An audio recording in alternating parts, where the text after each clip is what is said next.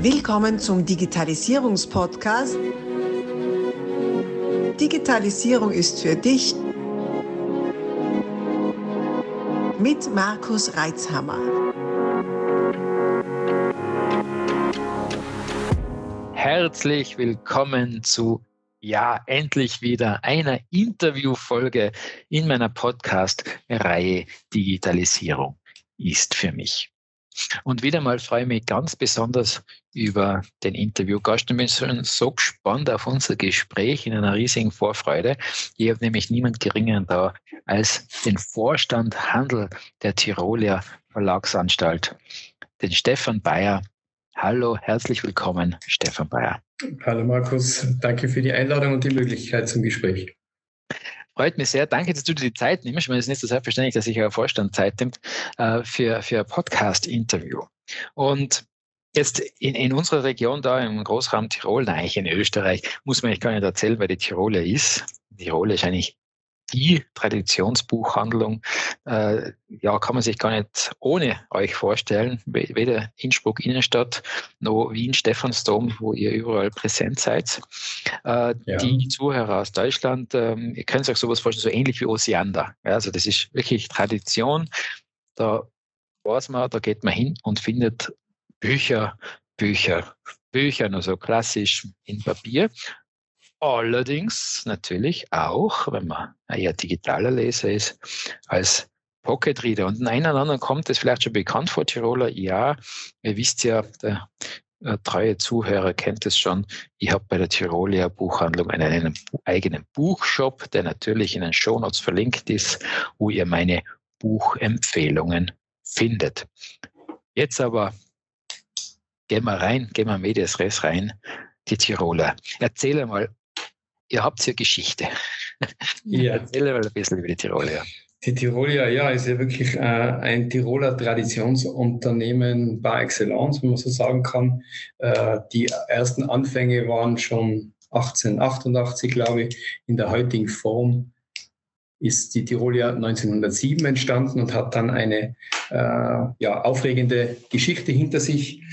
Ähm, das hat also kleiner begonnen, äh, hat sich dann über Stand, diverse Standorte entwickelt, der Druckereibetrieb, äh, dann kam es im Weltkrieg zur äh, zwangsweisen Aufteilung des Unternehmens. Äh, daraus sind dann nach dem Krieg zwei Stränge geblieben, also in Südtirol äh, als Adesia, heute ein, ein, großes internationales Unternehmen, und in äh, Nordtirol war es die Tirolia, die aber, wie du eh schon gesagt hast, nicht nur in Nordtirol geblieben ist, sondern wir haben ja eben auch in Wien einen Standort, wir haben in Salzburg die renommierte Robertus Buchhandlung seit dem Jahr 2005 haben wir sie übernommen und wir haben einen Standort in Bludenz in Vorarlberg. Und die anderen 15 Standorte sind also in Tirol verteilt, eigentlich in jeder äh, äh, wichtigen Stadt gibt es einen Tiroler Standort oder auch zwei, wie in Innsbruck. Da sind wir ja in der Maria-Theresien-Straße, aber auch im Dez Einkaufszentrum seit dem Jahr 1997 vertreten. Ja, also traditionell, lange Geschichte ähm, und äh, äh, sehr bekannt. Also ich glaube, es gibt keinen oder wenige Tiroler, die die äh, Tirol ja nicht mit Buch, Papier und Schreibwaren äh, gleichsetzen. Du hast also zuerst ja das Buch richtigerweise angeführt, aber in den meisten unserer Standorte führen wir auch Papier- und Schreibwaren und Geschenke, Schulartikel. In dem Bereich sind wir auch äh, seit vielen Jahren aktiv. Und den Namen Tirolia, ja, den glaube ich, kennen die meisten Tiroler und können damit auch was anfangen. Damit meine ich jetzt nicht äh, Skibindung oder einen äh, Elektroherz, sondern wirklich das Buch und im Idealfall auch Papier und Schreibwaren. Ja, stimmt. G-Bindung und Elektroherd gibt es die noch. Was kann ich mal nachschauen? Ja, äh, gibt es. Es gibt auch eine Tirolia Spedition, allerdings schreibt man die ah. mit I. Ah. Also der Name Tirolia ist schon, äh, kommt immer wieder mal vor. Aber Gott sei Dank und hauptsächlich äh, im Connex mit uns. Und ihr seid ja nicht nur, unter Anführungszeichen, ein Buchhandel oder Buchhandlungskette. Ihr habt ja einen eigenen Verlag auch, gell? Ja, ist richtig. Das habe ich jetzt äh, als Handelsverantwortlicher ganz, ganz vergessen. Das ist natürlich ganz äh, eminent wichtiger äh, Bereich in unserem Haus.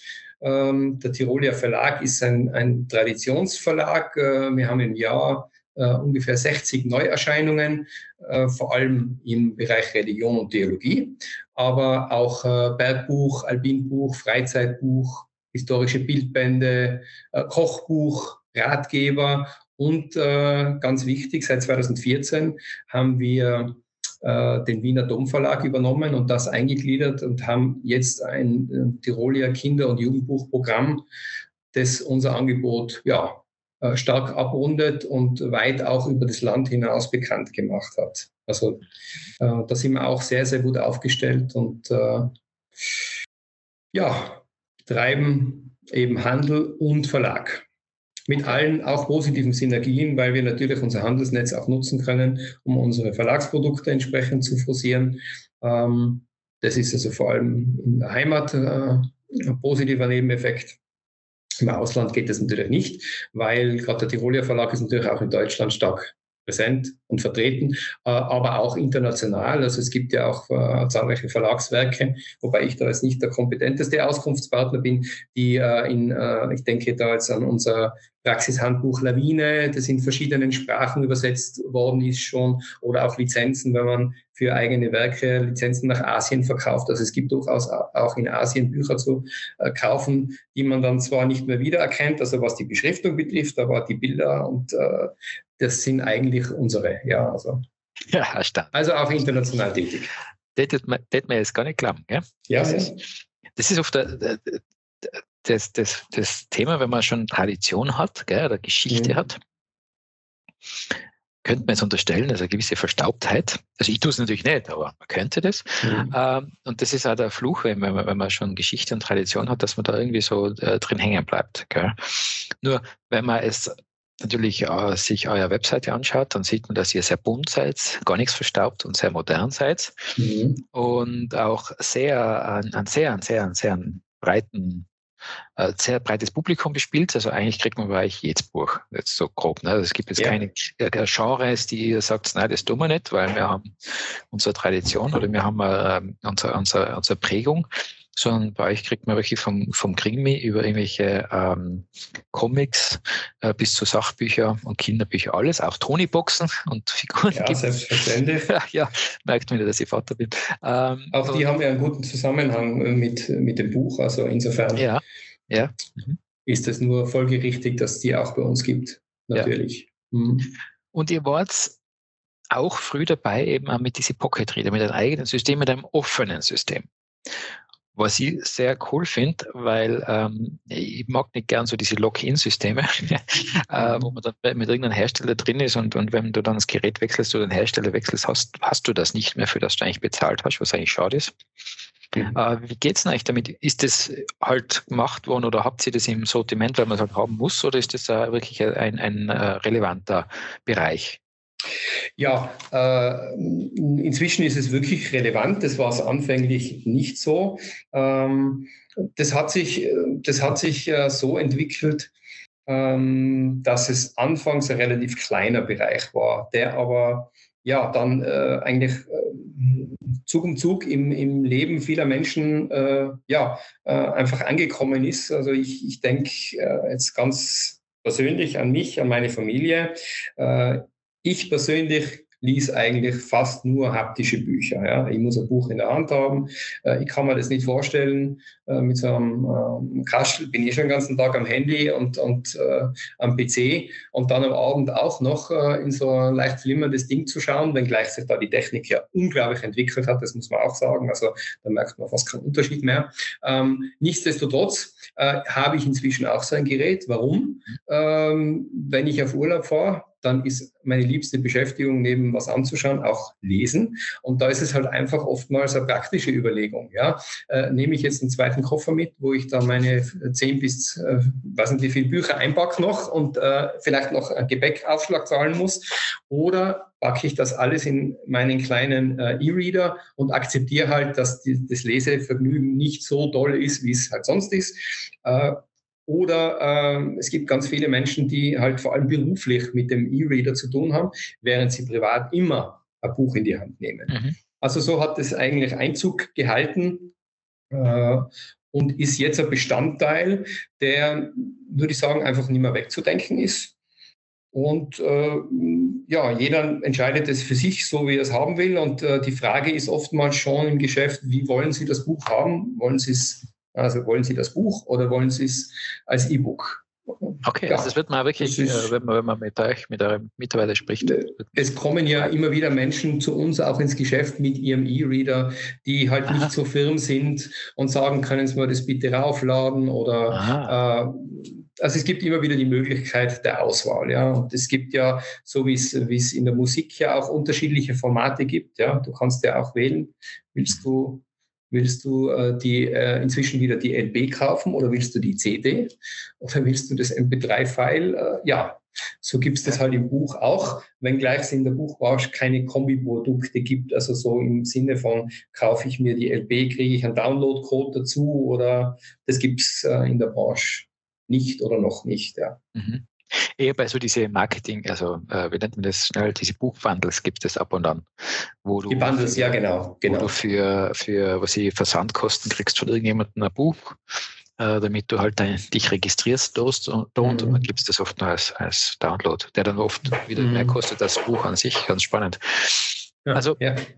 Ja, ich, ich oute mich ja immer wieder in dem Podcast da als, als Papierbuchleser. Äh, meine Frau, die, die liebt den Pocket, das, äh, also ich vergiss den Namen immer, äh, den Pock, das Pocketbook. So. Pocketbook, so heißt es, ja, genau. Und äh, übrigens, weil das jetzt spontan kaufen will bei der Tiroler, natürlich in meinem Tiroler Shop drin, einfach in die Shownotes reinschauen und bestellen, dann freuen wir uns alle. Und ähm, das, das Schöne, was ich, was ich an dem Ganzen finde, ist eben, dass es ein offenes Format ist. Man ist da nicht gefangen, man kann sich auch PDFs anschauen. Und ähm, das einzige Argument, wie du es schon sagtest, für mich ist wirklich auf Reisen, weil ich bin auch so, der, der hat dann einen ganzen Kofferzeug mit. Mir fragen, was nimmst du wieder alles mit? Sage ich, ja, es könnte sein, dass ich Zeit habe.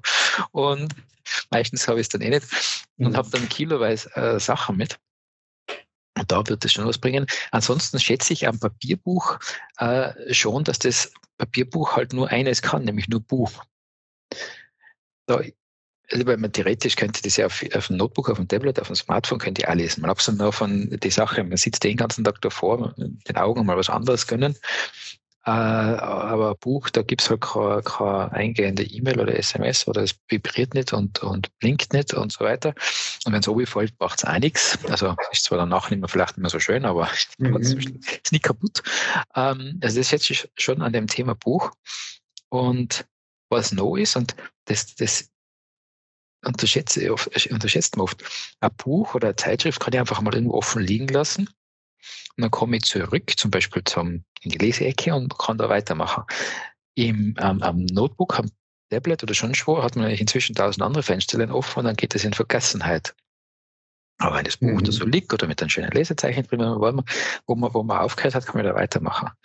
Ich, ich bin ja so ein, ein Buchnascher.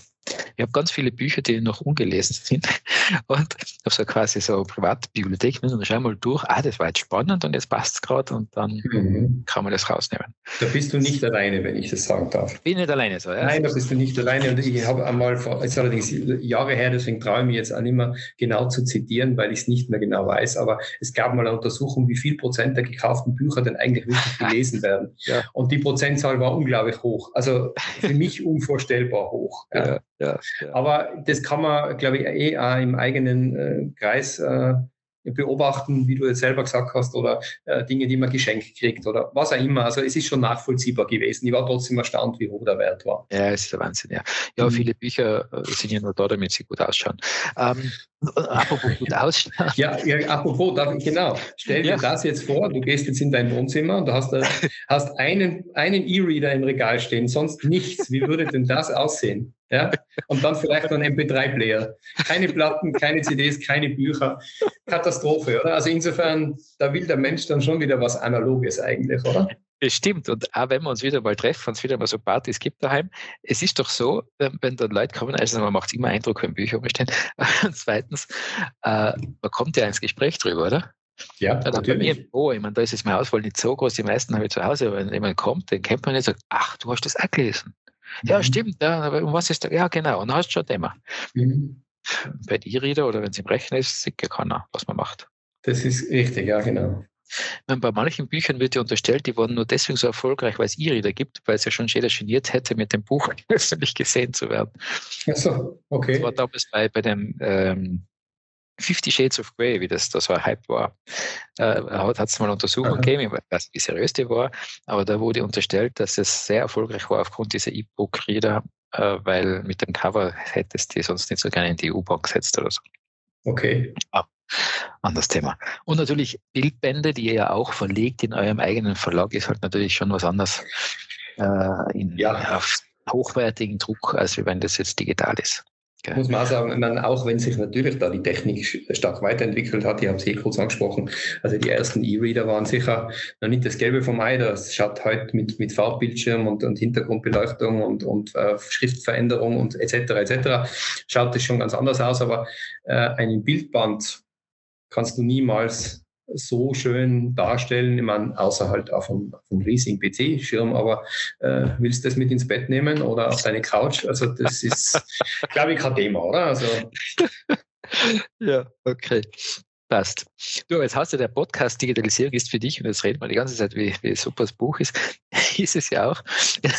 Euch ist ja meiner Meinung nach, ich bin, bin ja, äh, wir haben ja da schon gesprochen, eine wechselseitige Kundenbeziehung. Ihr habt ein paar IT-Geschichten von uns und, und ich bin leidenschaftlicher Kunde von euch. Was ich, was ich bei euch so schätze, ist diese ähm, Verquickung zwischen analog und digital. Weil, ehrlich gesagt, bestell, also die meisten Bücher kaufen wir in, in eurem Shop, weil es halt mhm. fein ist. Weil natürlich, ich kann es unten in der Dresdenstraße kaufen, dann käme ich mit 10 Kilo Paket zurück oder ich bestelle es halt online und lass mal schicken. So viele Inhalte. Wir stoppen hier kurz und teilen dieses Interview auf mehrere Teile auf.